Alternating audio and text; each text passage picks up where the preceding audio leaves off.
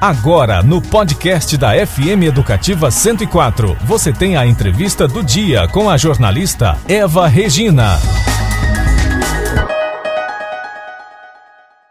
Tudo pronto para esse retorno, essas aulas presenciais depois de tanto tempo? Como está sendo feito, como está sendo programada né, essa alternância?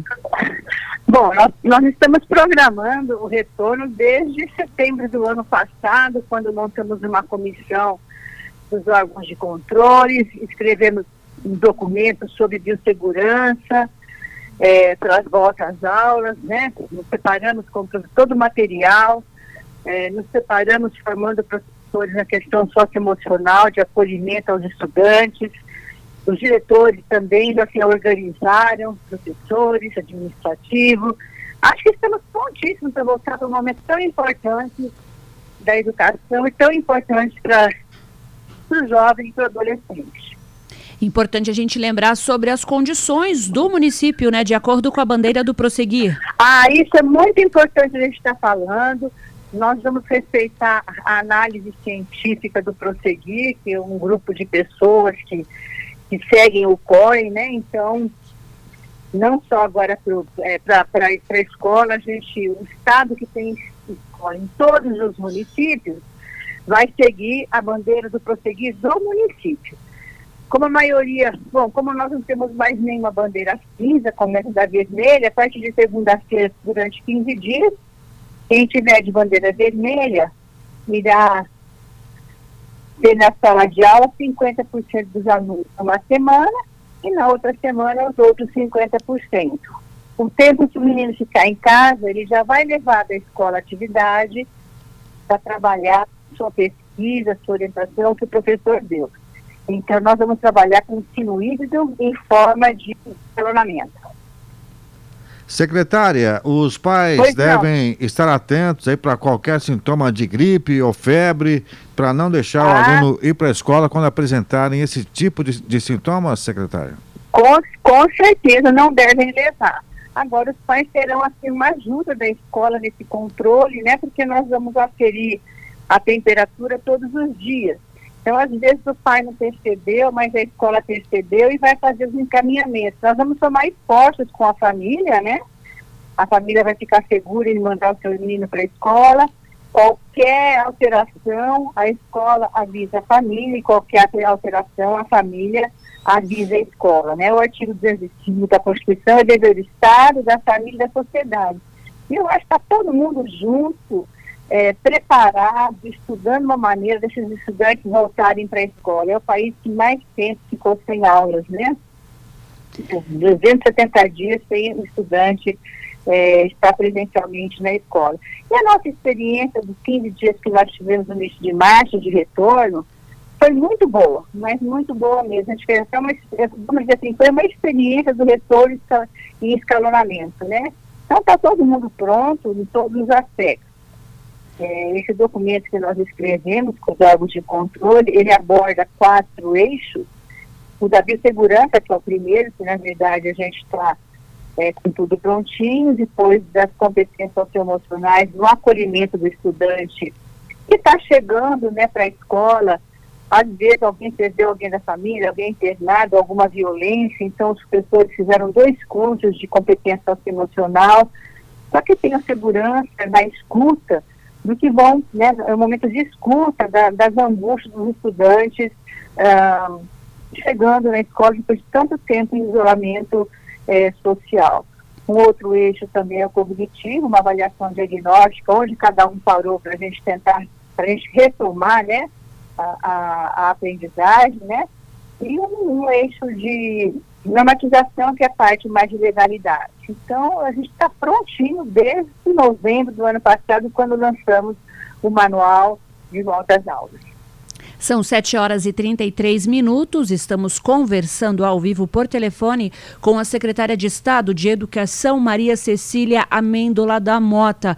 Secretária, chegou uma mensagem aqui de uma ouvinte, a Maria Fernanda. Ela pergunta o seguinte: se os pais ainda não se sentirem seguros em mandar o filho para a escola, tem a opção de continuar com a aula online? Não, não tem opção de ficar remotamente.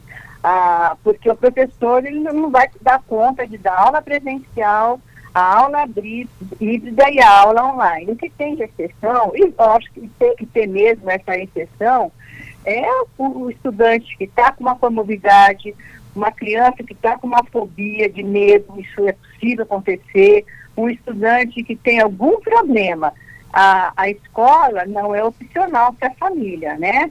Então, mas existirão justificativas plausíveis que serão verificadas é, pela busca ativa, porque nós estamos ativamente buscando alunos que lugar de estudante é na escola.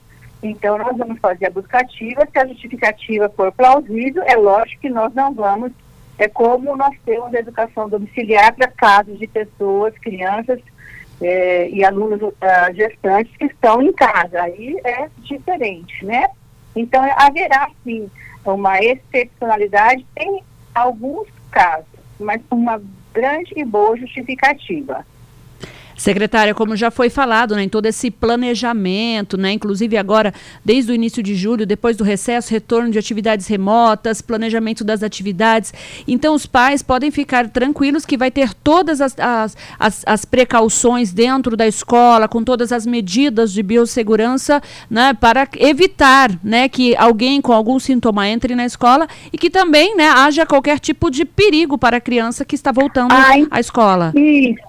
Isso, Débora. Eu até vou, vou, fazer uma sugestão. Ontem eu estive no canal Futura, num debate da Fundação Roberto Marinho, com, com uma, um epidemiologista e, e uma pediatra infectologista. Então, um dos alunos perguntando dizia que, que estava inseguro. A sugestão da doutora foi que essa família fosse até a escola, olhasse como é que a escola está organizada como a biossegurança está muito maior dentro da escola do que o menino que às vezes não vai para aula, mas vai para a rua, vai para o futebol, é, vai, é, ele, ele não está fechado dentro de casa, nós não estamos vendo isso. Então, o menino que fez a pergunta para a pediatra falou, eu estou muito, muito, muito inseguro, tal. Então, a sugestão da doutora foi que a família que estiver inseguro vá para a escola, vá no seu espaço de de trabalho, pra, de onde o aluno vai ficar o dia todo, converse com a direção, olhe como a direção organizou, tem kit, tem, tem é, material de segurança para os professores, para os estudantes, é, distanciamento que a, que a é, exigido pelo nosso documento mesmo, um recreio organizado. Então,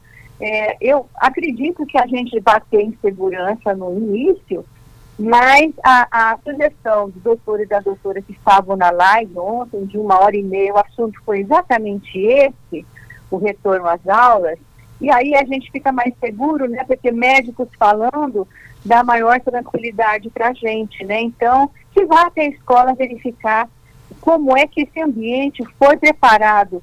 Foram duas semanas, semana passada e essa, foram, aliás, nós estamos desde o final do ano passado, como está preparado para receber com a maior segurança os estudantes da rede estadual de ensino.